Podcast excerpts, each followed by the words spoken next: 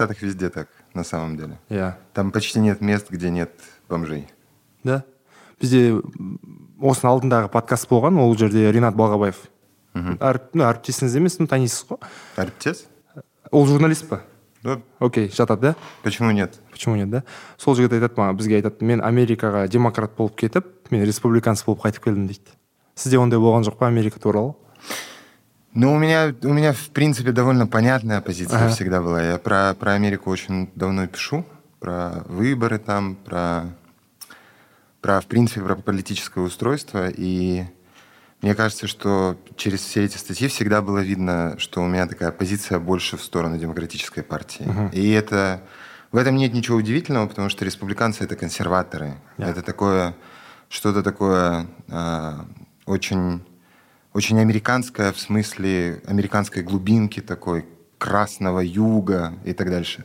Мне кажется, когда ты вышел из такого большого города, как Алматы, который больше похож на Нью-Йорк на самом деле, там больше похож на Лос-Анджелес тот же, то ты не можешь, в принципе, быть э, таким консервативным э, человеком каких-то каких таких устойчивых республиканских взглядов. Ты всегда ближе к демократам. Просто потому что демократическая партия в Штатах это для меня партия, которая больше за прогресс, а республиканцы это больше за какое-то за какую-то такую а, консервативную стабильность. И, конечно, поэтому я их никак не могу поддерживать и себя с ними ассоциировать. Я с- Для меня де- демпартия, она гораздо ближе.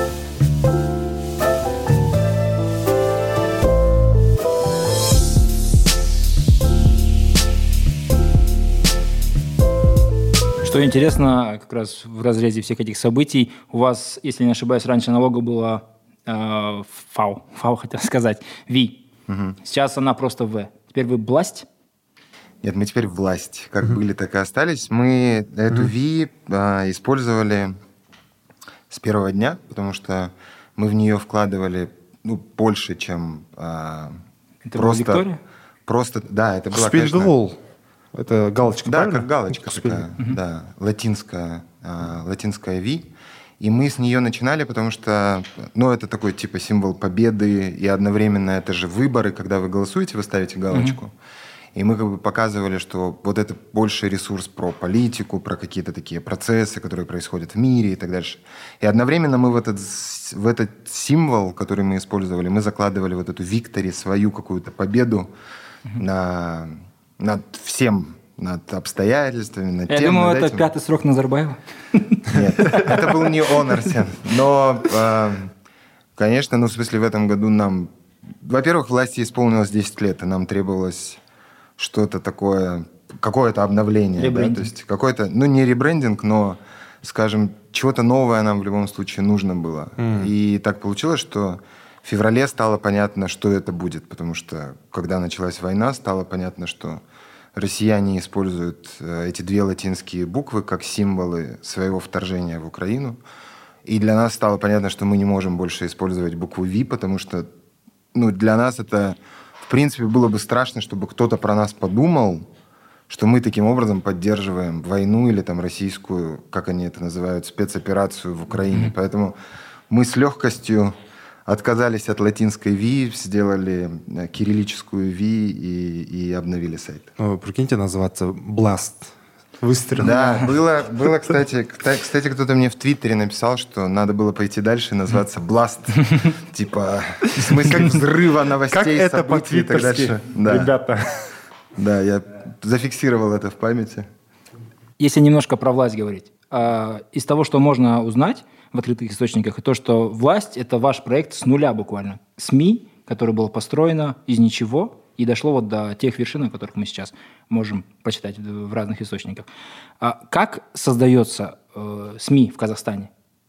Вот если разобрать, ну, хотя бы какие-то условные э, шаги, степы, которые можно кому-то порекомендовать для того, чтобы что-то создавать. не мен былай ойладым негізінде қазақстанда жаңадан бана бұқаралық ақпарат құралдарын құрастыру негізінде шығару меніңше қиын деп ойладым өйткені бір статистикаға жүгінсек қазақстанда тек қана шатаспасам он пайыз банағы барлық бағытталатын болса он пайызы ғана тәуелсіз Но я бы даже сказал, что 10% это преувеличение, Жумар, честно А, говоря. окей. А, мгм. Мне кажется, что на самом деле меньше тех СМИ, которые можно теоретически отнести там, к независимым.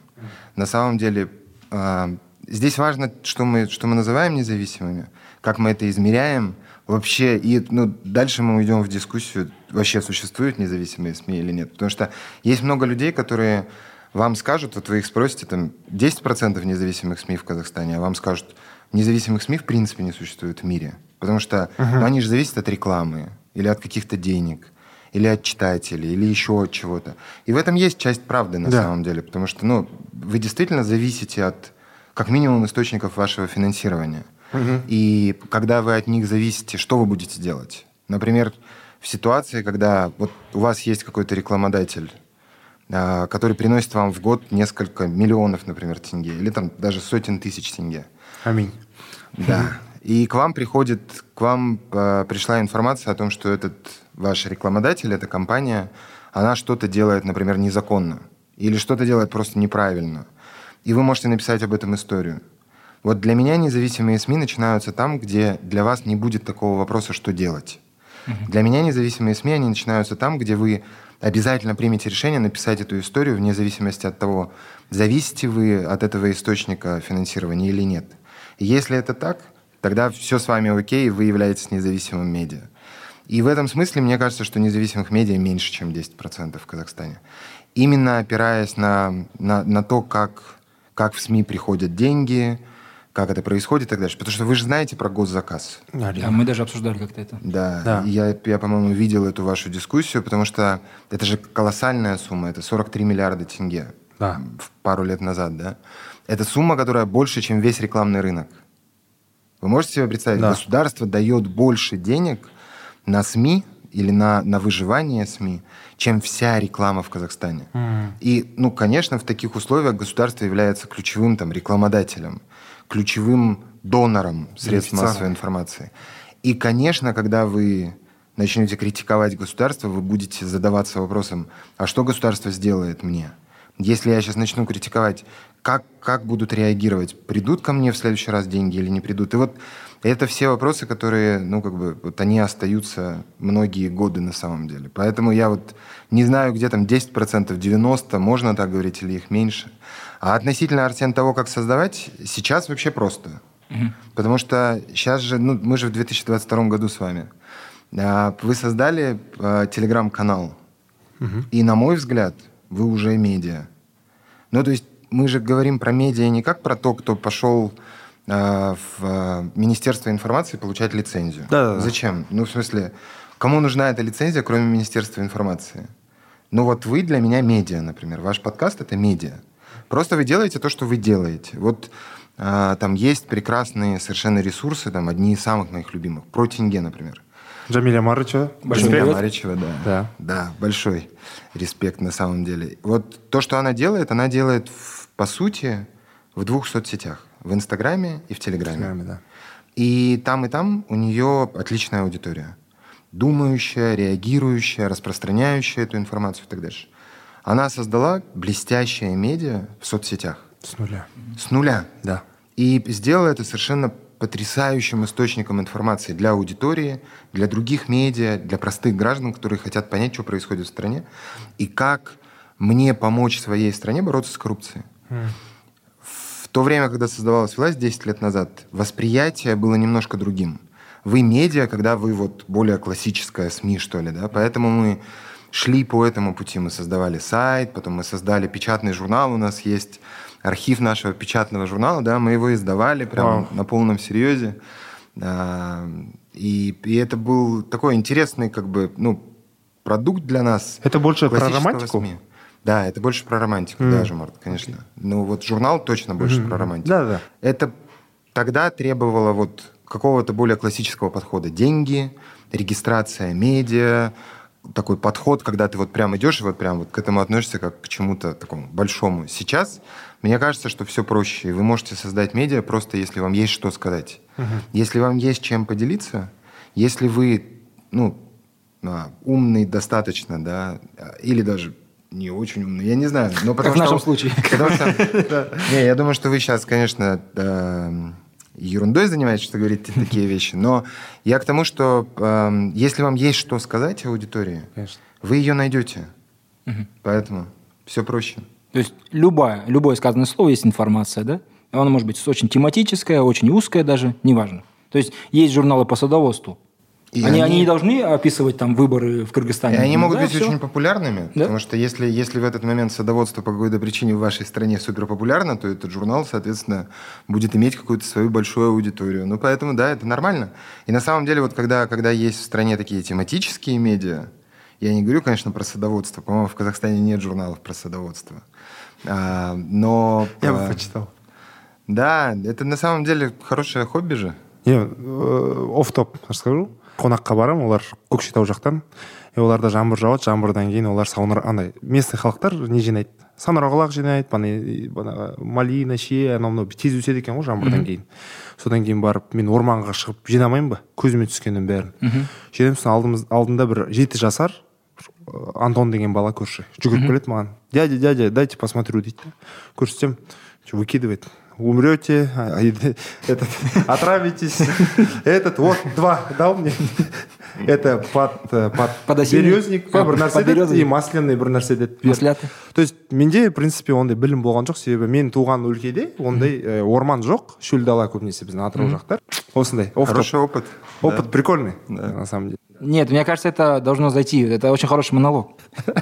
Это правда хороший монолог? сначала было слово а потом сна- свобода слова да свобода Да, потом свобода слова, да. Да. Кстати, Правда. э, если я правильно понимаю, э, власть в том числе специализируется на различных расследованиях. Э, Хорошие интернет-расследования. А, Буквально вот после Хантара несколько было прям очень громких, все друг друга про переслали. Ельбасы семья и поместье вроде Ну, это были, тоже да? было. Да, про дворцы Назарбаева это было расследование Азаттык. а окей А у нас было про фонды. Да. Про фонды Назарбаева, да. Это буквально конец января-февраль, по-моему, нет? Это прям две недели после того, как вот активная фаза Кантара завершилась. И вот где-то через две недели мы опубликовали это расследование про фонды. Оно не должно было быть опубликовано так быстро. Мы над ним работали долго, и оно должно было выйти там позже. Но, а, ну, естественно, мы торопились после Кантара как бы выдать это расследование, потому что нам важно было Актуально. а, да, в том числе показать, что вот, вот непосредственно повод, что произошло в январе, вот, вот почему в том числе это произошло. Потому что там ам, была построена система, которая позволила ам, зарабатывать буквально на всем, контролировать громадные ресурсы и так дальше. Э, Я так понимаю, вы даете также тренинги по расследовательской журналистике. Ну, на самом деле, вот вы сейчас говорите про мастер-класс, который я на прошлой, на прошлой неделе провел. Мы- но Именно, именно. Это было, это было не, это была нетипичная история для меня. Была нетипичная история для меня, потому что я считаю, что, ну, мы являемся партнерами международных медиа, крупнейших, которые занимаются расследованиями. И когда вы хотите научиться расследованию, вы должны идти к ним.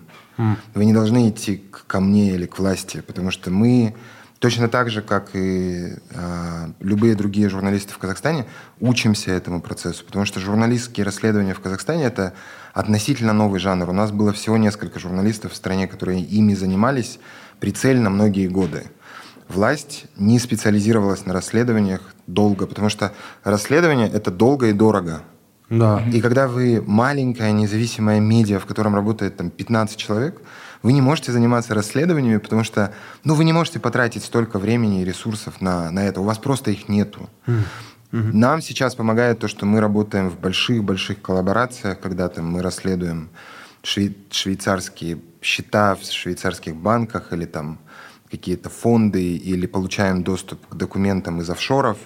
Это потому, что мы партнеры вот этих крупнейших мировых медиа, Да-да. и мы участвуем вместе с ними в этих глобальных масштабных расследованиях, или там проект Пегасус, например. То есть вот Да-да, все эти знаю. вещи, они, они происходят поэтому. Поэтому, Артем, я стараюсь не вести тренинги по этому поводу, потому что я считаю, что учиться все-таки нужно у, у других людей. Но когда меня, например, зовут, я почти никогда не отказываю, если я в Казахстане, потому что, ну, мне кажется, это важно делиться тем, что, что ты знаешь, Знанием. и показывать источники, где человек мог бы получить больше информации, да, или показывать там базы, какие-то данные, где он мог бы что-то собрать, например, и сам попробовать что-то сделать руками. Поэтому вот я исхожу больше из этого. Я не могу сказать, что я там являюсь суперпрофи в этом. Нет, но я, конечно, знаю какие-то методы, какие-то технологии и прочее, я могу о них рассказать. Да. Про тенге то, что делает, это можно считать как расследование? Мне кажется, да, копаться в этом, как его, тендерах, конкурсах. Госзакупках. Это такая, это такая комбинация, Жумарт. Это расследовательская журналистика и дата-журналистика. И они где-то на стыке находятся. Конечно, ну, конечно, то, что мы видим, э, они выдают там несколько историй в неделю. Конечно, это ну, не является классическим расследованием, которое делали несколько месяцев. Нет. Но это другая сторона расследовательской журналистики. Да? То есть они же собирают и обрабатывают огромный массив данных для того, чтобы выдать эти, эти сведения. Подтверждать с нескольких ис- Подтверждают источников. источники, там, разговаривают с людьми, задают вопросы, отправляют запросы. Это не просто, в смысле, вы нашли что-то и там написали в интернете, ой, вот я узнал вот это. Нет, это большая журналистская работа, которую они делают. И другие тоже делают, потому что помимо протинге это Рас Айтаман, например, это факт-чек и прочее. Они, Факт-чек знаем. они Да. все занимаются этими вещами. Вот там сейчас э, Дима Шишкин запустил свой канал, он тоже этим занимается. То есть вот все, все эти люди, они занимаются обстоятельно такими проверками И они собирают эти сведения. Там, Вадим Николаевич Борейко это делает на своем канале. YouTube, да-да-да. В Ютьюбе, да. Радио Азатык так или иначе это делает, когда собирает какие-то сведения. Мы все это делаем, потому что ну, это, это вот такая, правда, комбинация расследовательской журналистики и дата-журналистики. вот азаттық деп жатырсыз мен мысалы мен азаттықта бұрында жазылған болдым он тоғызыншы жылда бәрі енді қайнап кетті ғой бізде саяси ахуал сол кезде жазылдым сізге мен мысалы он бес он төртінші жылдан бері білемін там твиттер арқылы шатаспасам және бана азаттықта отқанда мен қазір неге ол ә, бана парақшадан мен ну, отписка жасағанмын себебі ә, меніңше андай негатив тым көп бірақ та мен негатив дегенде ол өтірік те емес шығар бірақ та тым негатив көп сияқты да. Мысалы властьпен салыстыратын болсақ дұрыс емес шығар. Мен өзім салыстырамын тұтынушы ретінде. Ә, мысалы власть ол бір периферияда сияқты. То есть бір жетістіктерді айтып жатады бір олимпиада нелерді айтып жатады бір жағынан. Жақсы нәрселер. иә болып жатқан расымен жақсы нәрселерді айтып жатады и банағы өздерінің расследование инвестигейшнның бәрін келтіріп жатады то есть бір баланс бар сияқты да. А мен азаттыққа кірсем комментке кірсем мен кәдімгідей көңілім қалады да там смертная казнь давай алға қарай да өлтірейік бәрін. Типа қандай қоғамда тұрып жатырық дегенде менде бір Антихабар болды ма? короче с- тым крайность болып көрінеді Иә. маған азаттықтағы аудитория по крайней мере мүмкін жаңалықтарда солай шығар мені кішкене шошытады сендер сендерде ондай болмай ма білмеймін Но они, они все равно же, Март, даже при том, что вы говорите, там действительно есть какие-то примеры, когда ты, а, когда ты читаешь какие-то паблики азатыковские, ты действительно видишь, что иногда публика, она более радикальная, что ли. Но в то же время, во-первых, есть причина, да а, во-вторых, Азатык все равно самая популярная независимая медиа в Казахстане. Они, вы понимаете, есть... э, Я, я слышал много критики в адрес радио Азатык, что, в принципе, как бы повестка, которую они транслируют, она вся является негативной, и поэтому вот аудитория, про которую вы сейчас, Жумарт, говорите, которую там вы наблюдали и вынуждены были отписаться, э, что она вся такая негативная. Это то что ко мне попало по крайней да, мере да, да, да, в этот период именно, Да. да. Но я думаю, что э, здесь важно сказать, что они не пишут больше, чем они видят. То есть проверенная информация. Они, естественно, как журналисты, проверяют то, о чем они пишут. И если они пишут о какой-то негативной ситуации, то это не потому, что Азатык ищет негатив. Это то, что пытаются очень многие продать как идею, что вообще как бы, ну вот, они же просто сосредоточены на негативе. Они никогда не пишут ничего позитивного и так дальше. Они отражают то, что происходит в обществе. У нашего медиа, например, а, есть в том числе запрос на, на какие-то другие истории. Мы, например, там на прошлой неделе опубликовали, я прям очень хочу, чтобы тысячи человек прочитали про а, чувака, который инженер по образованию, и он пришел работать в архитектурную, в архитектурную организацию и придумал создавать лампы в стиле алматинских зданий. И он их делает из дерева, он плотник. Он делает из дерева а, вот, эти, вот эти лампы. Они ужасно красивые, как гостиница «Казахстан», там, как цирк, как дворец бракосочетания. Он их делает в форме таких вот эм, решеток, которые от солнца, солнцезащитных решеток. Невероятно просто. Для меня это вот уникальный какой-то персонаж. Типа это profitable? Конечно, нет. Нет, ну, да. не может это быть profitable вот думаю- ну, потому что он еще продает супер дешево на самом деле. Но для него это вот то хобби, он хочет им заниматься. Он хочет, чтобы в домах алматинцев стояли лампы с алматинскими зданиями. Вот они Алматы в давали Алмате. свет. Алматы в Алмате. И вот, ну вот все вот это... West это- Coast Customs. Да. Да. Экран в экране. Положим тебе Алматы в Алматы, пока ты будешь в Алматы. Но это для меня это, это про, про э, человека, который супер passion, который супер хочет чего-то делать, э, что никто другой не делает.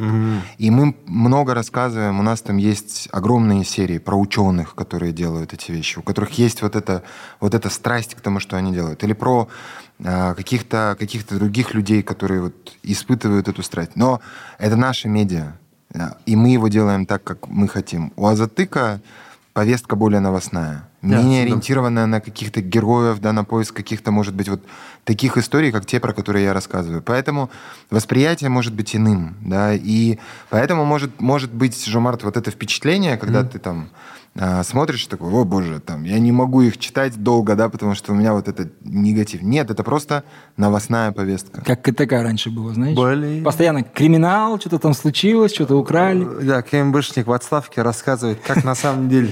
Прослушал. Но я бы, я бы все-таки избежал вот такого сравнения. У КТК, КТК какой- в какой-то период они делали то, что делает там, делал российский НТВ. НТВ, да, да. Да, это, это четкая работа в определенную аудиторию.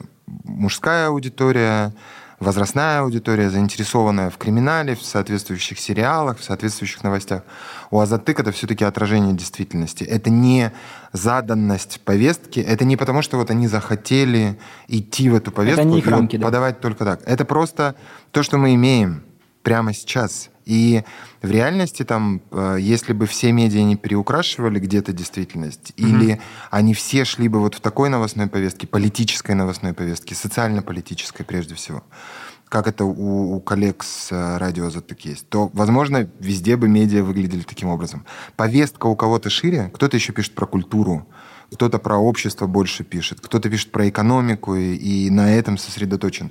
И поэтому медиа воспринимаются по-разному. И они должны быть разными на самом деле. Все медиа должны быть разными. Они не должны быть все Ну да. одинаковые.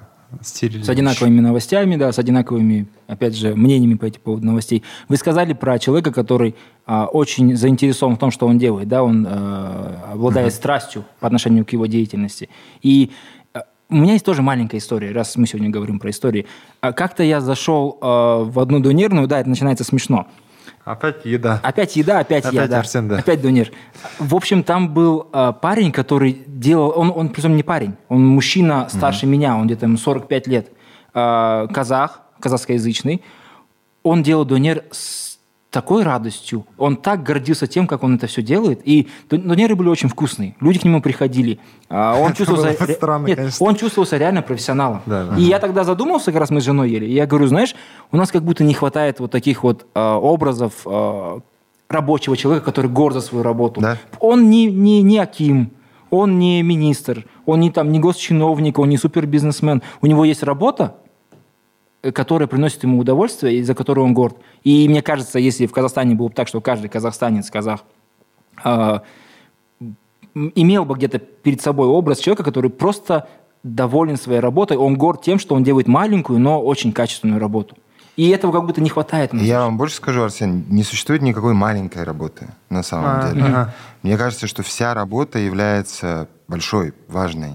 И точно так же, как вот этот человек, который делает донер, он ну, важен, важно, чтобы он делал свой донер так, чтобы вы пришли и порадовались. Так, чтобы больше людей имело возможность съесть вкусный донер. И он не меньше важен, чем там другой человек, который занимается какой-то совершенно другой работой. Он супер важен. И я не могу с вами согласиться больше. Я тоже за то, чтобы мы видели вообще такие примеры. Я все время, вот особенно после, особенно в этом году, я все время ищу такие примеры. И в Казахстане, и не в Казахстане, я когда бываю, я все время ищу людей, которые меня вдохновляют тем, что они делают. Потому что мне кажется, это супер важно, чтобы вы видели таких людей и чтобы вы вдохновлялись сами ими. Потому что таких людей очень много. У нас на самом деле, ну, у нас же классная страна. У нас очень крутая страна. У нас она крутая не потому, что она демократическая. Она крутая не потому, что у нее нефти много. Она крутая из-за людей. Yeah. У нас совершенно потрясающие люди. Они супер разные. Они могут там говорить на разных языках. Они могут, они могут никогда не знать, какие грибы собрать. О. Они могут разные-разные быть, но они супер крутые. И в смысле продукта, который они производят, и в смысле доброты, широты, и какой-то... Это прям вот комбинация какая-то. И мне бы тоже очень хотелось, чтобы когда мы говорим про Казахстан, чтобы мы говорили про Казахстан людей. Не про Казахстан Назарбаева только, или про Каза- Казахстан Токаева только, Да-да-да. а чтобы мы говорили про Казахстан казахов, казахстанцев. Да. Это важнее, потому что мы должны видеть, мы должны вот это видеть прежде всего. Мы должны прежде всего в Казахстане видеть людей. И ну, тогда, тогда будет, может, меньше негатива в, принципе, как бы, да, а больше вдохновения от того, что вы видите, делаете. Там. Я ищу этот, эту страсть чтобы у меня у самого она не пропадала, да, то есть я ее ищу в каких-то других людях. Я, например, там слушал недавно там одну музыкальную группу, вы меня спрашивали, какую музыку я слушаю. Я слушаю казахскую музыку сейчас много. И там ам, группа Кунаракбай Фэм Да, выпустила, брат и сестра. выпустила трек «Мемо», который про Кантар. Да. По большому, ну, не по большому смысле. Про это. И к вам придет Жель Токсан, который вместе с ними сделал фильм. Спойлер. Спойлер. Нормально. Но вы же где-то выйдете. нет, этом нормально. обязательно. Это выйдет нормально. И а, это же потрясающая работа. Я смотрел, клип смотрел, это же мини-фильм, так А сказать. я их послушал вживую. А, и вот это и- вообще какое-то нереальное впечатление Жумарт производит. Потому что ну, ты, ты какую-то очень сильную эмоцию переживаешь в этот момент, когда ты их слушаешь. И, а, но есть же такие примеры. И глупо же в этот момент, когда ты там слышишь какого-то другого человека, он говорит, в Казахстане нет хорошей музыки. Ну что за бред? Или в Казахстане не делают хорошие донеры. Арсен нам только что рассказал, что делают. Это вот так про все можно сказать. Да, субъективизм. Да. Просто я больше к тому, как это понимается в обществе в целом. Потому что э, бывает такое, очень много лю- людей собирается, это родня и так далее, и они как-то странно очень делят людей. То есть в, в- в этом вот, э, условно, в этой иерархии, да, в этом водоразделе, почему-то рабочий человек, он меньше важен, чем э, средний чиновник в Акимате. Да, да, да. И вот, вот это меня больше всего э, это напрягает. неправда. Да, это неправда, это неправильно. И ну, это уж- ужасно дальше будет вести, потому что э, говорить о том, что кто-то работает в Акимате, и поэтому он, типа, все, жизнь у него удалась, хотя неважно, он там, может, э, охранник даже. Хотя Может, она у него очень- действительно удалась, Арсен, Да. но как бы мы же знаем про коррупцию, например, в нашей стране. Поэтому у него действительно, возможно, жизнь удалась. Но она не удалась больше точно, чем у человека, который делает хорошо там свою работу на любой другой позиции, на самом деле. Мне кажется, это, в принципе, очень важно, чтобы в какой-то момент... И мы иногда слышим такие вещи а, со стороны чиновников, но мы не понимаем, насколько они правду говорят в этот момент. Но когда они говорят, что там, типа, каждый человек важен, ну, я радуюсь, что они это говорят, потому что, возможно, они в какой-то момент сами себя убедят в этом. Возможно, они сами поверят в то, что... Каждый человек из то, моей семьи важен для меня. Да, да. Каждый мой близкий важен. Да. Да, примерно. Потому что семья. Как говорил Доминик Торетто. Да. Да. А, Была новость недавно, как раз вот мы говорили про то, что открыть СМИ очень а, сейчас не тяжело, да, можно просто а, в Инстаграме или в Телеграме открыть канал или там страничку. А, в Китае буквально вот недавно была новость, хотел бы ее обсудить, да, там, если я не ошибаюсь, запретили, Запретили. а, в прямом эфире различным инфлюенсерам, блогерам а, высказываться по поводу э, медицины, Медицины. юриспруденции и Если ты не учился на и чего-то третьего, да. без экспертизы. Без А как с точки зрения э, и журналиста, и гражданина вы на это смотрите? Потому что у меня очень такие меня вот, тоже. э, смежные, двойные. Трики, да? Ну, есть такое. Потому что мы пережили, мы пережили все сейчас, э, ну, последние два года в совокупности, да. А, сначала пандемия, расцвет антиваксерства, вот это, ну, безумие такое, всех теорий заговора, которые, в принципе, возможны. Потом а, у нас Кантар, а потом война. Да. И нам кажется, что, ну, действительно, вроде пусть лучше эксперты высказываются, чем там люди, у которых просто аудитория 10 миллионов человек, или там в случае Китая 50 миллионов человек, у них может быть подписчиков. Да. Но когда мы занимаемся э, ограничением свободы слова, мы должны понимать последствия, к которым это может привести. А, мы пытаемся ранжировать людей на там, умных и неумных, имеющих право рассуждать о чем-то или нет. У меня, например, к большому сожалению, журналистское образование. Я хотел историческое, а получилось журналистское. И это означает, что я вообще ни о чем не могу рассуждать. То есть вот Почему? если бы по логике... Потому что не эксперт. Нигде Потому что журналистики. журналистика, журналистика это такая экспертиза обо всем и ни о чем. Ну, это же про инструменты ищешь. Про Да. инструменты Но я тогда, информации. Жумарт, могу говорить только о журналистике. То есть я вот пришел к вам в подкаст, вы меня спрашиваете Ну, про... пока журналистика идет. Да, слава богу. И слава богу. вот сейчас вы меня спросите про что-то другое. Слава богу. Да. Сейчас вы меня спросите про что-то другое, я скажу, я не могу, я, у меня профильное образование другое. И это же, ну, не очень правильно, потому что мы же в 21 веке, в 2022 году. Мы не знаем, может ли человек обладать экспертизой, базируясь только на том образовании, которое он получил. Да. Особенно если это речь идет о каких-то гуманитарных науках, да, они все являются смежными. Человек может быть очень умным, потому что он прочитал огромное количество книг. Он может быть умным, потому что он слушает разных экспертов. Солодников обратное доказал. К сожалению. Да. Признаем это и посожалеем все вместе о том, что он нам доказал и Жома, как мы расстроены по этому поводу. Взломай 10 минутта я. Да, но эм, да, вы правы, Жумарт. Но эм, я к тому, что я к тому, что я в любом случае отношусь негативно к э, любым запретам, которые есть. Мне кажется, что это неправильно. Мы должны находить инструменты контроля э, распространения там, фейков, дезинформации и теории заговора. И это другая работа. Я понимаю логику, вы не должны рассуждать в прямом эфире, потому что вас может смотреть 3 миллиона человек, а они после этого пойдут брать Капитолий, условно. Да. Но когда вы ограничиваете подобными, подобными средствами, как это делает Китай, или подобными методами, да, то это может иметь обратные последствия. В какой-то момент вы не будете говорить вообще ни о чем. Казахстан является хорошим примером того, как работает ограничение свободы слова. Потому что многие годы Многие годы у нас э, одновременно и законодательство было карательным, и сами журналисты себе все время стояли на, на где? На горле. Я пытаюсь найти слово приличное. На горле они стояли у себя, занимаясь самоцензурой. Потому что они понимали, что сейчас я скажу чуть больше, завтра у меня будет запрет на профессию. Или там, меня лишат чего-то, денег, доступа куда-то и так дальше. И в итоге мы получили то, что получили. Да. В том числе мы получили то, что получили во время, вот в последние два года. Вот этот расцвет дезинформации в Казахстане, Пугал же. И он же в том числе потому, что у нас нет точек опоры, у нас нет людей, которым мы доверяем, у нас нет источник- источников информации, которым мы доверяем. Почему Казахстан демонстрировал такой уровень антиваксерских позиций в мире? Не, не, не там на бывшем пространстве постсоветском. Там, что-то и так не блистало, В да? мире. Они между собой могут соревноваться. Потому что уровень недоверия к власти и к источникам информации, и к тем людям, которые могли бы быть каким-то ориентиром, моральным ориентиром, он очень низкий. Ну, очень девальвировался. Именно так. Да. И это же произошло, потому что ну вот все это в совокупности так работало долгие годы. Поэтому мне кажется, что не должно быть подобного рода запретов. Должно, должен быть разум, должны быть границы, которые в том числе должны обсуждаться внутри общества. Это общество должно прийти к выводу, что вот вы сейчас должны сделать вот так. И это рационально, это правильно и так дальше.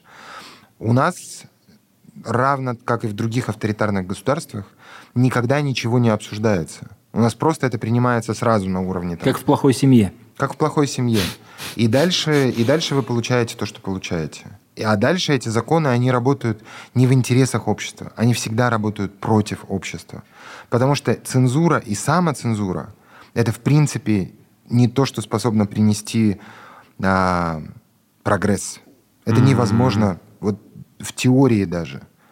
А, Мы с вами видели много-много примеров исторических, когда а, такого прогресса не было, а был наоборот регресс или развал последующий. Да? И вот в этом смысле мне кажется, что вот этот новый закон, да, он не является а, чем-то хорошим.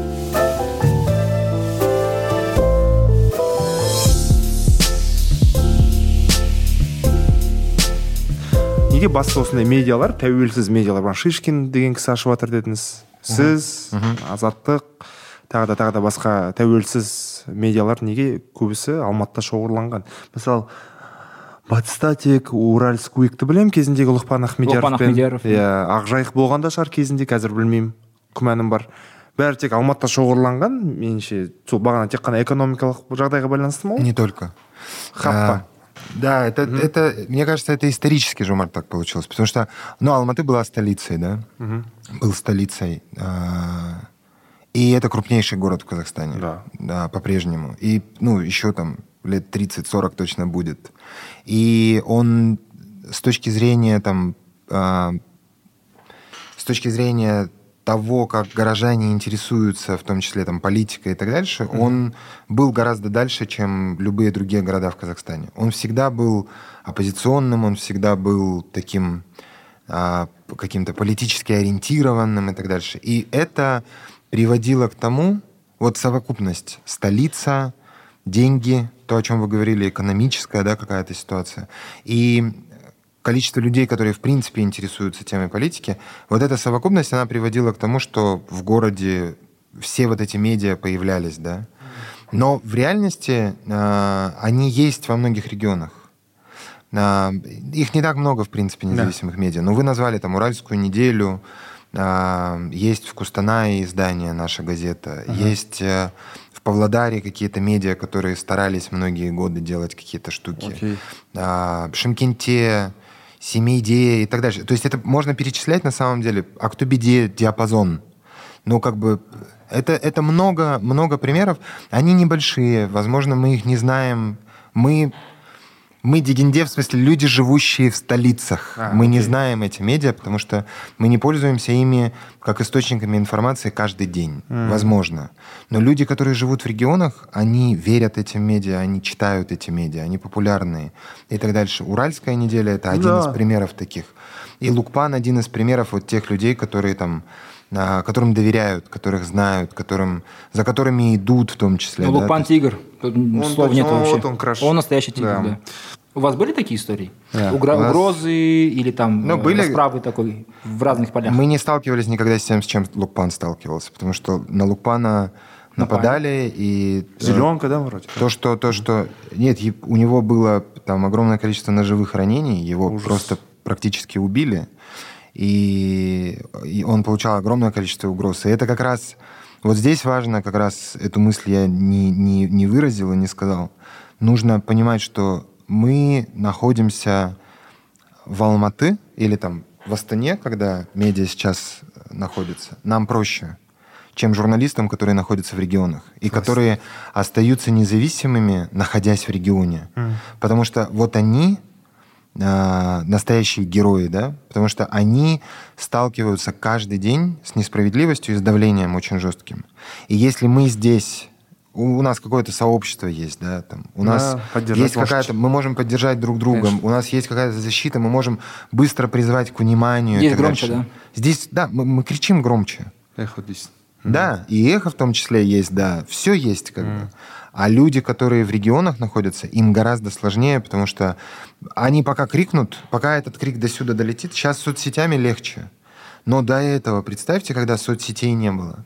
С Лукпаном что-то происходит, и ему просто, чтобы сообщить об этом в Алматы, там позвонить э, в фонд защиты свободы слова Адильсос Тамаре Калеевой, да, ему нужно просто ногами дойти до этого телефона, да, там и все остальное сделать. Сейчас он может выйти в прямой эфир, и есть большой шанс, что вы вдвоем, я, там еще десятки, сотни людей увидят это в прямом эфире и скажут, блин, что-то происходит, надо там поднимать шум какой-то, да, надо реагировать на это. Но еще несколько лет назад они вообще оказывались заложниками. Когда есть там дикая власть, например, или есть какой-то чиновник безумный, да, или есть какой-то бизнесмен, который считает, что ничего Выше страшного, закона. если я, да, там, что-то сделаю. Или есть какой-то э, преступник, криминал, который готов просто, ну, пойти на убийство журналиста, например. И мы такие примеры видели, в том числе вот с Лукпаном мы видели этот пример. Поэтому им там гораздо сложнее. Мы получали и получаем до сих пор э, периодически какие-то э, интересные сообщения, мы всегда к ним относимся с вниманием, потому что это, в принципе, как вы обязаны реагировать. Потому что если вы особенно занимаетесь расследованиями, вы обязаны фиксировать все, что вам сообщают. Э, угрозы, какие-то попытки дезинформировать тебя, потому что такое тоже происходит все mm-hmm. время. Но, э, к счастью, у нас не было ничего там связанного с физическими атаками или с чем-то подобным. маған қызығы мына жерде сен журналист болсаң мысалы медианың бастығы бол журналист бол редактор бол журналистикаға қатысы бар адам сен мысалы бір митинг болады дейік біреуді қолдауға бір шараны қолдауға украина болсын ә, не там сарым мен закиеваның заңына қарсы болсын бір митингке барасың да бұл жерде сен журналист ретінде мысалы активизм мен журналистиканы бөлуге бола ма? Себебі мысалы сен активист болсаң журналист бола тұра сен бәрібір бір сезімге ыыы қалай айтсам сезімге бөленіп кетуі мүмкінсің. Сен кішкене субъективизация ну түсініп тұрсыз ба? Сондай сондай момент болып қалуы мүмкін да конфликт интересов дегендей. И бұл жерде журналисттің жұмысы кішкене ысырылып қалмай ма? Я не могу вспомнить чтобы я выходил когда-то на сам на какие-то митинги но это в том числе потому же март что когда происходят митинги я всегда нахожусь в команде которая выпускает новости об этих есть... митингах. Угу. То есть я просто работаю в этот момент как редактор. Тимлид. Ну, это окей. Типа такого, да. Но я понимаю, о чем вы говорите. Угу. И э, я просто начал с последней части про, угу. про меня самого. Но для меня на самом деле нет большой трагедии в том, чтобы журналист выражал свою гражданскую или политическую позицию. Он имеет на нее право, он гражданин. Он может и, и имеет полное право э, делать это в той форме, в которой он предпочитает. Если его аудитории это окей, то ну, пусть он это делает. Другой вопрос для меня заключается в том, что э, если вы делаете новости угу. или вы занимаетесь расследованиями, то э, вам сложнее становиться журналистом-активистом через дефис или через слэш, там как угодно. Потому что тогда у аудитории будут вопросы к вам. Да. Когда вы, например, выражаете свою политическую позицию, вы говорите, что вам не нравится какой-то политик. Угу. Вам будет сложнее, когда вы занимаетесь активизмом. Потому что вам, как журналисту, будут вопросы. Но если это журналист не новостник или не журналист-расследователь, угу. а публицист, например. Да, Он колонки пишет, да, там, или комментирует что-то. Я думаю, что здесь нет никакого противоречия, потому что он, он выступает в роли комментатора, политического комментатора, да, там.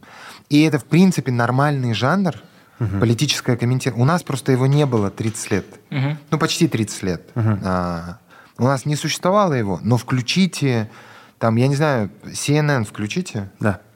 И вы увидите в вечернем эфире, как да, очень классные ведущие не боятся в какой-то момент сказать, что там решение Верховного суда о запрете абортов безумие. Угу. Они не будут стесняться выразить свою позицию по этому поводу. И они это делают не потому, что они журналисты-активисты, а потому что их, пози... их э, э, должность называется комментатор. А, так и называется. Она так и называется. А, Она называется ведущий слэш комментатор, там как угодно. может это не диктор советского телевидения. Это который... не диктор советского, которому дают текст готовый. И одновременно это не репортер, который занимается сбором информации. Это разные, это разные амплуа, это разные жанры в журналистике, да, это разные профессии. И в этом смысле для меня как бы у меня нет вот этого противоречия. Я понимаю людей, которые занимаются этим активизмом. Я их вижу, и я э, понимаю, почему они это делают, и я на их стороне, потому что они не пытаются усидеть на двух стульях. Они не пытаются обмануть свою аудиторию. Они делают это честно. Они занимаются политическим комментированием mm. и одновременно активизмом. Для меня здесь, для меня здесь правда нет. нет противоречия. Ну, кстати, мы же знаем и обратную сторону, да, то есть есть такие же политические комментаторы, пусть они так не называются, они тоже комментируют, может быть, пристрастно кое-где, не объективно, э, там, я не знаю, только с хорошей стороны. Про Соловьиного помета? Нет, я говорю, и он то в том числе, но мы да. сейчас про Казахстан. То есть э, возьмите какую-нибудь соцсеть какого-нибудь среднего чиновника, в Фейсбуке условно его страничка, и там а, будут сегодня глава государства, это там великий шанс, это так далее, тому подобное, тому подобное. То есть с этой стороной Мы знакомы. Почему бы нам не познакомиться с этой стороной? Именно так. Если эти могут быть пристрастными, почему эти не могут быть? Именно Надо так. И это, и это постоянное, вот этот постоянный подход, да, что типа журналист обязан быть. Окей, файн, но э, тогда почему чиновник не обязан быть? Да, он же не служит Почему? не режиму, да? он- Естественно. по идее, а государству. Конечно, конечно. А мы видим, вы справедливо говорите, мы видим всегда другой пример. Поэтому и в, в другой важный момент. Всегда все зависит от момента. У нас э, многие журналисты были вынуждены уйти в активизм или соединить свою работу с активизмом вынужденно, потому что они видели ситуацию в стране и реагировали на нее. Они не могли поступить иначе, да, там. Они не могли иначе... вы- Они не могли не, не промолчать. И в этом смысле я отдаю себе отчет, я тоже постоянно комментирую что-то. В Твиттере, там, в соцсетях, еще что-то. Ну, видели про Киасаяна, да. Да, например. Да, да, да. Например. И э, я отдаю себе отчет, что для кого-то это будет неправильно. Но одновременно я понимаю, что вот в этот момент там, я не атакую кого-то персонально, я выражаю ту позицию, которая у меня есть. И для меня, как для человека, который занимается расследованием, важно вот на этот момент, чтобы, чтобы вот в этом моменте не было ни у кого сомнения. Я не атакую их персонально, там каких-то персонажей я занимаюсь разбором того, что они делают. И это не, не моя персональная там ненависть к кому-то или еще что-то. Нет, это работа с фактами. It. Ничего больше, никакого там двойного дна, тройного дна, четверного дна, его просто не существует. Для меня это важно вот как бы вот такая отстройка тоже. А, Сегодня хотели про свободу слова поговорить, в том числе, да, потому что об этом очень много на самом деле упоминается, мы все э, так или иначе э, спорим с друг другом, да, что есть свобода слова, можно было это говорить, не можно, нельзя было говорить. По-вашему, да, свобода слова, если в двух словах, это что? Вот как Это- явление? Это хороший, сложный вопрос. Это возможность... Ну, э, нет уже определения еще. Нет, нет, вот поэтому как по-вашему? Да, да. Да, и я поэтому говорю, что это прям очень сложно на самом деле. Это возможность выражать свою, свое мнение, при этом не ожидая, что за выражение своего мнения ты будешь наказан. Вот вопрос сразу. Да. Наказан кем? Вот у меня вся так. Государством? Есть здесь, я в этом смысле, мне кажется, что когда мы говорим о таких абстрактных понятиях, а мы же об этом говорим с философской точки зрения, и тогда это становится понятием абстрактным. Мы должны попробовать найти какие-то способы сделать это понятие менее абстрактным. У нас есть несколько способов это сделать. У нас есть там конституция, законы внутри страны, и у нас есть какие-то международные документы, которые нам могут в этом помогать. Есть, например, Международный пакт о гражданских и политических правах. Он говорит о том, что свобода слова должна гарантироваться, это есть выражение мнения, но это не является абсолютным правом, и она может быть ограничена по соображениям безопасности, в том числе национальной безопасности, или защиты чести и достоинства человека. Или там какие-то... Это могут, может быть другая Ну, формулировка. Я- да, я не, не, не, не гарантирую, что я прям был абсолютно точен в формулировке, но Да, а, м- Международный пакт о гражданских и политических правах, он указывает на то, что ограничения возможны, но они должны быть обоснованными и очень конкретными. И когда мы, э, когда мы говорим об ограничениях свободы слова, мы должны понимать, что государство может ограничивать свободу слова.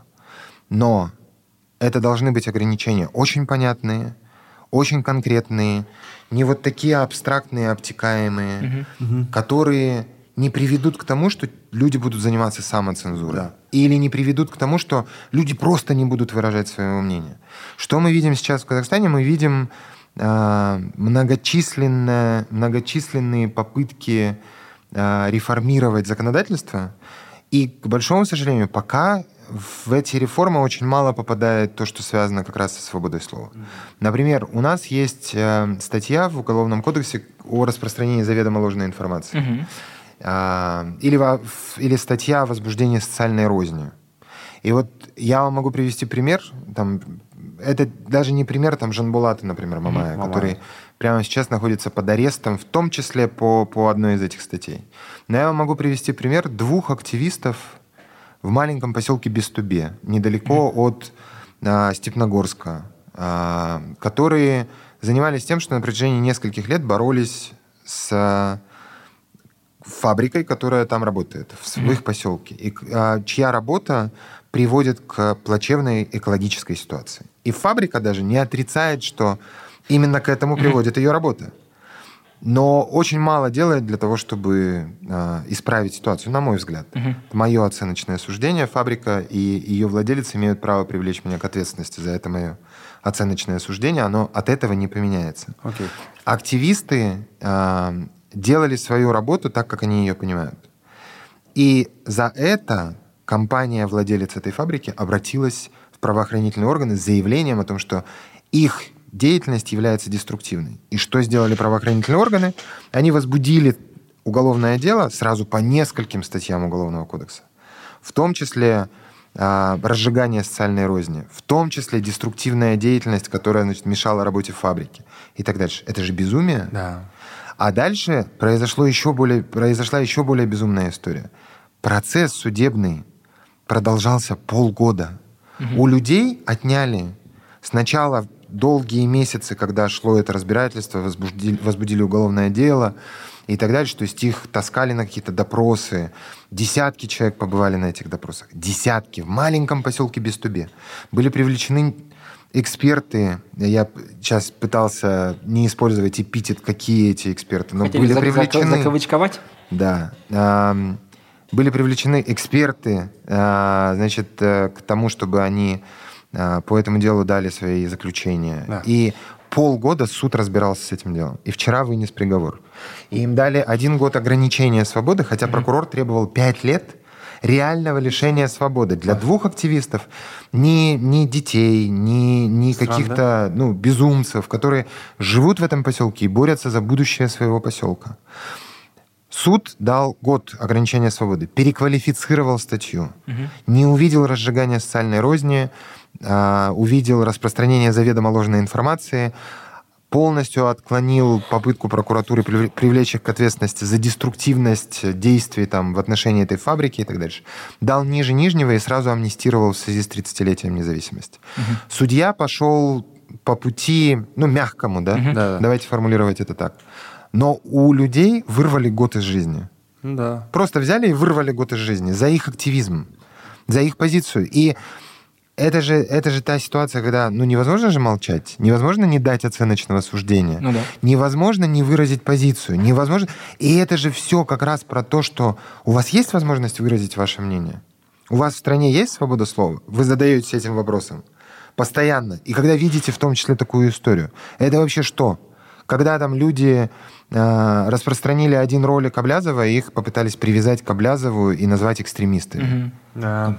Ну, это же безумие, когда, когда прокурор просто по щелчку пальцев реагирует на упоминание За фамилии. лайк, за перепост. Это Да, же, за репост? это же, это же, это же, ну, неадекватно. И вот такие ограничения свободы слова, это как раз пример неадекватности. Ну да. И у государства сейчас есть шанс это исправить, потому что это система, которую вот 30 лет к этому вели. Для борьбы с оппозицией, для борьбы с независимыми медиа, для борьбы с активизмом и так дальше. То есть есть шанс сделаться сказать.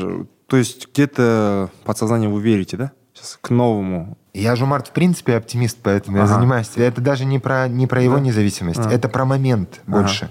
Мне кажется, что безотносительно того, кто сейчас находится во власти, а, безотносительно того, кто советует человеку, находящемуся на высшем государственном посту, а, эти люди должны понимать, что мы как общество находимся в ожидании перемен. Более того, мы не просто ожидаем перемен. Мы же их ждем там, ну, до 19-го ждали. В 19-м сильно ждали. 20-30 же? Потом А, 25. а в 2022 у нас случился Кандар, который как раз про то, что люди больше не готовы ждать. Это уже требование. Это они требуют изменений. И это изменения разного порядка. Это не, не про то, что люди сейчас выйдут на площадь, и десятки тысяч человек вот требуют свободы слова. Речь не об этом. Люди требуют изменений на всех уровнях, в том числе политических изменений. Мне кажется, что те люди, которые находятся во власти, не интернет-журнале, а они понимают этот запрос общества на перемены. Поэтому мы видим какие-то попытки эти перемены сделать. И я оптимист больше поэтому. Я оптимист, потому что я понимаю, что не реагировать на этот запрос общества просто дальше уже невозможно, потому что иначе... Для нашего общего блага. Для нашего... Да, ну, естественно. Я в этом смысле очень верю в... Э, я же говорил, я очень верю в Казахстан. И я очень верю в людей в Казахстане. Поэтому я думаю, что эти перемены, Жумарт, они произойдут. И это не потому, что я верю в Токаева. Я, у меня, Токаев не мой краш. Это, слушайте, это да, прям ну, супер очевидно, мне кажется. Но я не голосовал за него в 2019 году. И не буду голосовать, когда там следующие выборы нам... 24 а, когда в следующие выборы нам объявят, а, я думаю, что а, как бы, ну... Как думаете, кого вы вытащат? Тогда было там Садыбек Тугель, там целый вообще э, коммунист, который Мне кажется, в этот раз так не получится. Не, нет, помните, да? Коммуни... Коммунистический партияның канал. Ахмед, Ахмедбеков. Ахмедбеков и Барта имаммен. Ну, который... Қол жайып тұрған, то есть коммунист. Ну, он же еще же каратист при этом. Э, да, он еще и каратист. Да, тут вопрос в чем? А Мне просто интересно по персонажам. Кого в этот раз вытащить? Мне кажется, эти персонажи еще заблокированы пока. Да, пока unlocked. И я тоже думаю, что вряд ли получится вот так вот опять сделать. Потому что э, мы как народ требуем чего-то, угу. я часть этого народа требую не просто потому, не потому, что я хочу даже жить лучше, я просто боюсь еще одного кантара. Ну да. Который может случиться, если требования или желание, если не будет на, на, на, найден консенсус и компромисс по этим вопросам, если не будут изменений. Вот, дошли до Кантара в конце концов. А, вы алматинец. А, во время кантарских событий э, были здесь. Прошло полгода уже. А, эти полгода были тяжелые, на самом деле, да. А, разные вещи случались. И сейчас у меня возникает всегда вопрос. Через пол, после полгода прошло с Кантара, как алматинец себя чувствует через полгода? А, был ли Кантар таким, не знаю, событием, который отвлекается все еще? Угу. Знаете, Арсен, надо, надо, начинать, э, надо начинать с другого, мне кажется. Я Короче, э, когда вот сразу после Кантары, Алматы, и Алматы сейчас два, конечно, разных города. Это прям супер очевидно, потому что э, я помню, что э, был же режим ЧП какое-то да. время, и мы там должны были зайти домой до, до какого-то времени, и до восьми, по-моему, вечера. А, или до десяти, но все старались это сделать как можно раньше. И я помню, что вот в те дни мы, естественно, там, ну, выходили в город, э, ходили в офис, журналисты снимали истории, мы там все это делали. И я помню вот ужас вечера, когда ты... Я помню, что мне нужно было там выбежать в магазин, что-то купить. Не, не, не, не себе, а в смысле мне. Угу. Но это необходимость была. Да. И э, я смотрел на часы и понимал, что у меня осталось 25 минут, и мне нужно просто бежать, потому что там ближайшие магазины закрыты, а вот здесь я там а, ничего не смогу сделать. И я помню ужас тишины, которая была в городе. Потом я помню, что прошло, когда уже отменили режим ЧС, ЧП, и я помню, что когда я вечером выходил в город, уже нет никаких ограничений, но ты по-прежнему не видишь людей на улицах. Была тишина такая, был такой... А, город очень был какой-то скованный угу. страхом, что ли. И потом все это поменялось. Естественным путем. Просто прошло время, просто наступила весна. Просто город вдруг понял, что ну, надо жить, и надо жить, э, ну, в том числе не, не, не забывая о том, что произошло, да. но пытаясь преодолеть это каким-то образом. Речь же не о том, что город был разрушен до основания. Нет. Он не был разрушен до основания. Вы это видите сейчас, находясь в городе. Нет. Здесь было, здесь было сожжено четыре здания. Угу. А четыре? И вот, да, на, четыре. на площади то, что да. Четыре, да, четыре на, здания. На одном руке не хватит, да. Да, хватит, то есть, то есть. Реально, да. да. То есть вам не нужно даже вторую руку открывать. Четыре здания в городе было сожжено. Угу. А, нападения на, на магазины, ну да, были действительно банк, видел, банки да. и так дальше. Были сожжены какие-то банки отдельные там и так дальше. Это правда. Но это все же восстанавливаемо. Невосстанавливаемые потери, Жизнь. которые понесла страна. Людей нельзя восстановить. И вот здесь это самая большая и страшная вещь, которая произошла с, э, с нами, как со страной, как с обществом. И та вещь, с которой нам и предстоит больше всего разбираться, на мой взгляд.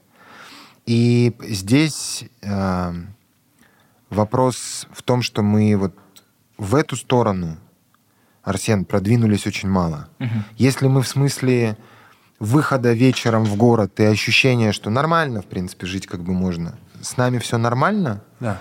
то с, с тем, кто понесет ответственность за то, что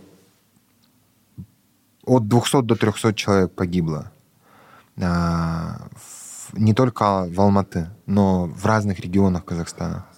В Таразе. Очень причем очень много э, прям детей погибло. Ну, молодых людей Слишком погибло много. в Таразе. Да.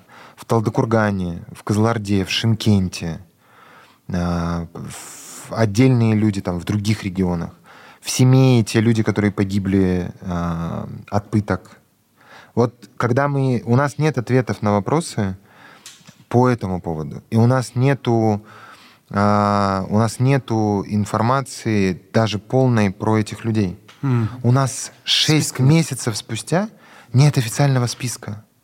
Мы даже не понимаем, какое, какое, до конца мы не понимаем, какое количество людей погибло во время Хантара.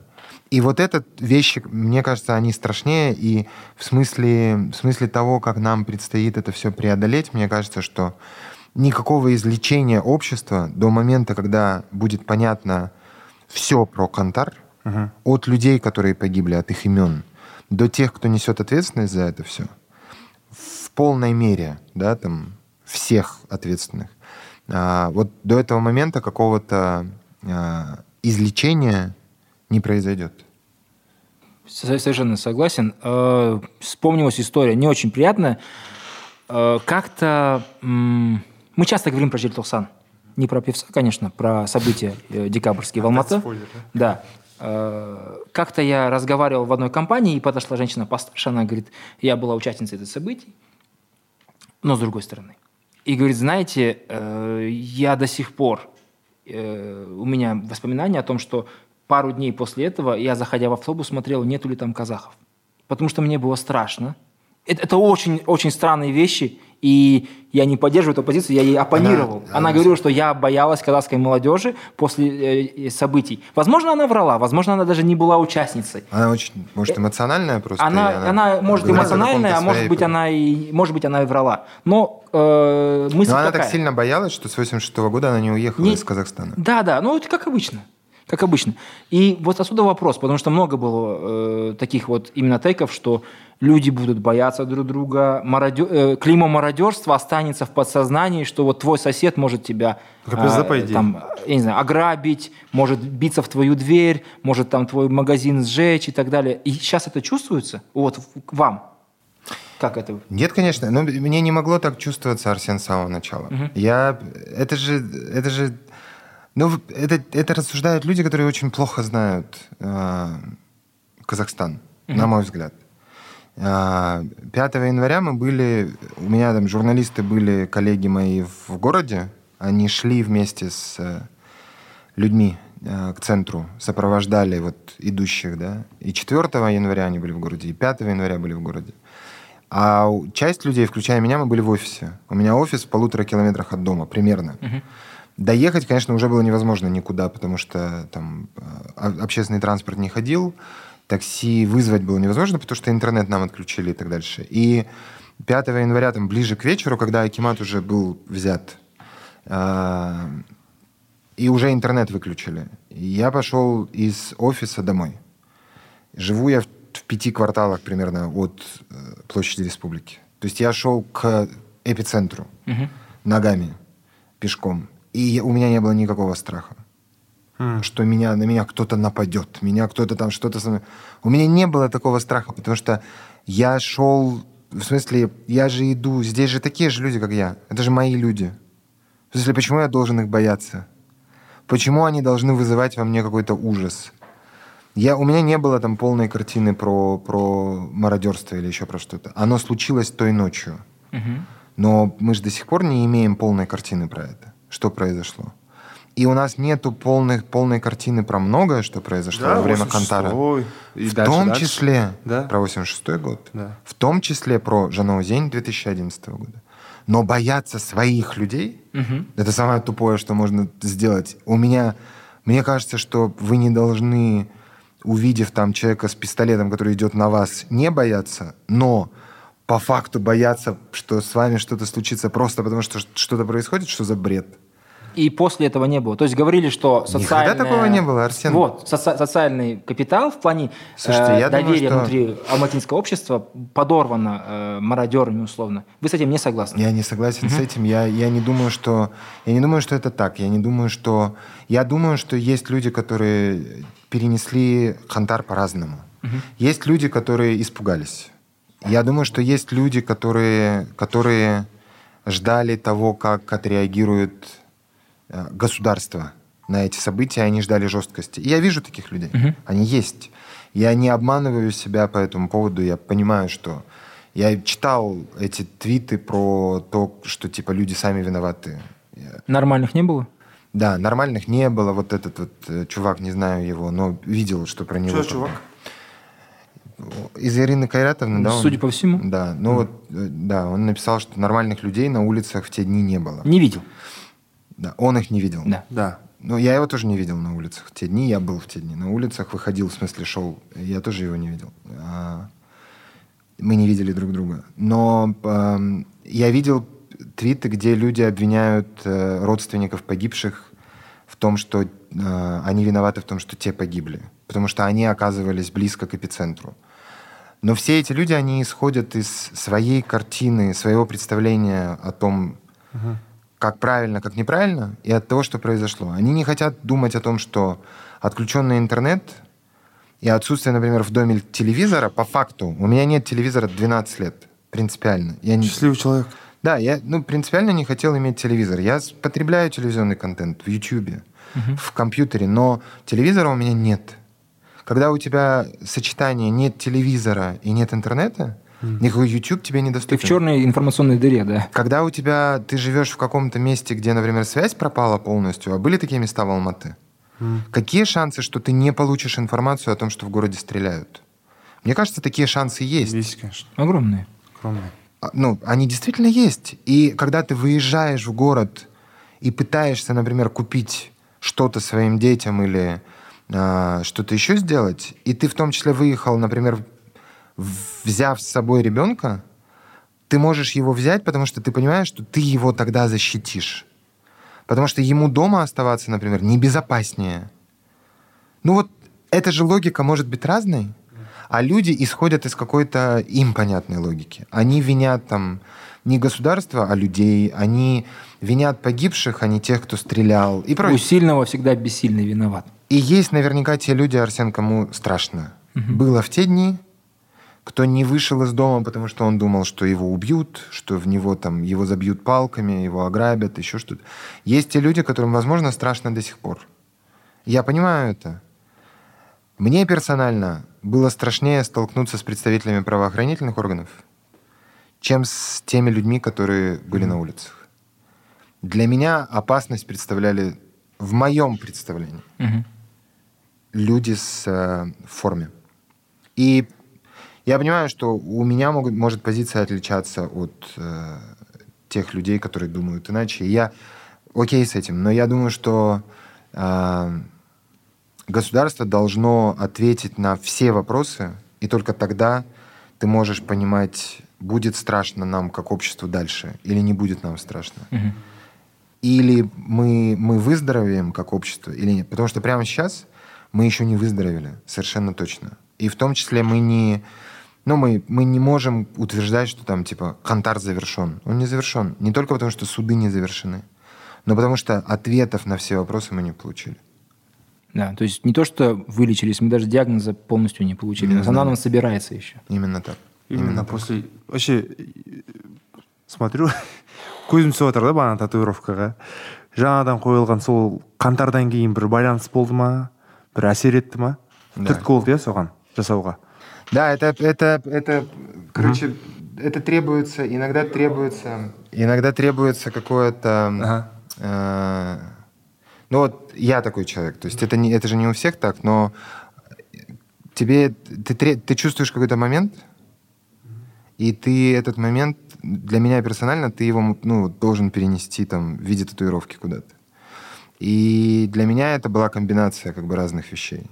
Момента, в котором находимся, находится страна, моего персонального, собственного момента, да, там, где, находится, где нахожусь я, где находится моя семья, а, необходимости нанести какой-то символ своей страны, своей... Потому что это же такой... Это комбинация, Жумарт. Это вот Кантар, потом война, там то, что, то, что ты не можешь там, например, ну вот вы говорите со мной на казахском, Я. я вам легко отвечаю на русском, у нас нет с этим проблем, Мгм. но э, я с- внутри сожалею, что я пока нахожусь не на том уровне, чтобы отвечать вам на казахском. И это вызывает внутри меня большое сожаление, потому что если бы мы встретились там... I have the same feeling. Да, да, мы, мы чувствуем друг друга сейчас. Но для, у меня внутри это вызывает большое сожаление, потому что там у меня был казахский на том уровне, на котором я бы смог вам отвечать, но я его потерял за какие-то годы, да, там. Я, сейчас я его восстанавливаю, но после там начала войны мне стало тяжелее с этим ощущением внутренним, потому что мне бы хотелось э, больше говорить на казахском, например, с вот этого момента. Потому что моя самоидентификация, она связана только с Казахстаном. И мне, э, ну, в смысле, я могу пожить где угодно, я не, не о том, что я могу пожить только в Казахстане, Да-да. но это моя внутренняя самоидентификация, она связана только с моей страной. That's it. И э, поэтому это вот как такая совокупность, это не только, конечно, про Кантар. У меня э, есть люди с- среди моего окружения, которые прям слово вывели. У меня это больше вот какая-то такая вот совокупность всего. Ну, да. это ваша история, ваши переживания, вы зафиксировали, Да, там, перенесли. да. Для меня это, в принципе, вот, ну, такой мой, мой, мой подход к, к ситуации. То есть я, в принципе, фиксирую так... Вот таким образом тоже. Потому что, ну, вот как-то мне это близко. после, после войны дейсіз бе көп адамда сондай переосмысление болған сияқты ғой иә январьдан кейін мен байқап отырмын жалғыз сізде ғана емес көптеген менің достарым араласатын адамдар неше түрлі инфлюенсерлар. Жиырма төртінші ақпаннан кейін мен кішкене қазақша үйренгім келеді дейді. Иә. бағанағы бір өздерін іздей бастады мен типа осыған дейін неге үйренбеген екенмін деген ну типа сондай сұрақтар қоя бастады. И қазірден бастап аз мұз енді ә, басында енді қатесіз болмайды ғой өздерінше ә, тырысып қазақша сөйлесіп бір.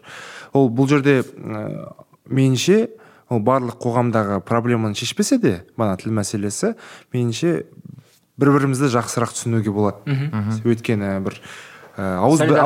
ауызбіршілік болады иә халық арасында. Ну өзіміз көріп жатырмық анау қаңтар кезіндегі мысалы ақтауда қалай өткен басқа жақтарға қарағанда. Тынысырақ өтті адамдар бірлескен там палау пісіріп кәдімгідей э, енді бір горизонтал связьтары көп байланыстары. Иә өйткені олардың бәрінің бір ортақ бір тарихы бар тілі бар дегендей бір, бір жерде өсіп жатыр бір жерде не істеп жатыр деген енді бір тұтас қоғам болайық ағайын иә иә? сондықтан да бүгінгі әңгіме маған қатты ұнады. Ә, рахмет сізге қонақ болып бетімізді қайтарған жоқсыз. Рахмет. келгеніңіз үшін рахмет. Рахмет. өз сізге де ұнады деп ойлаймын.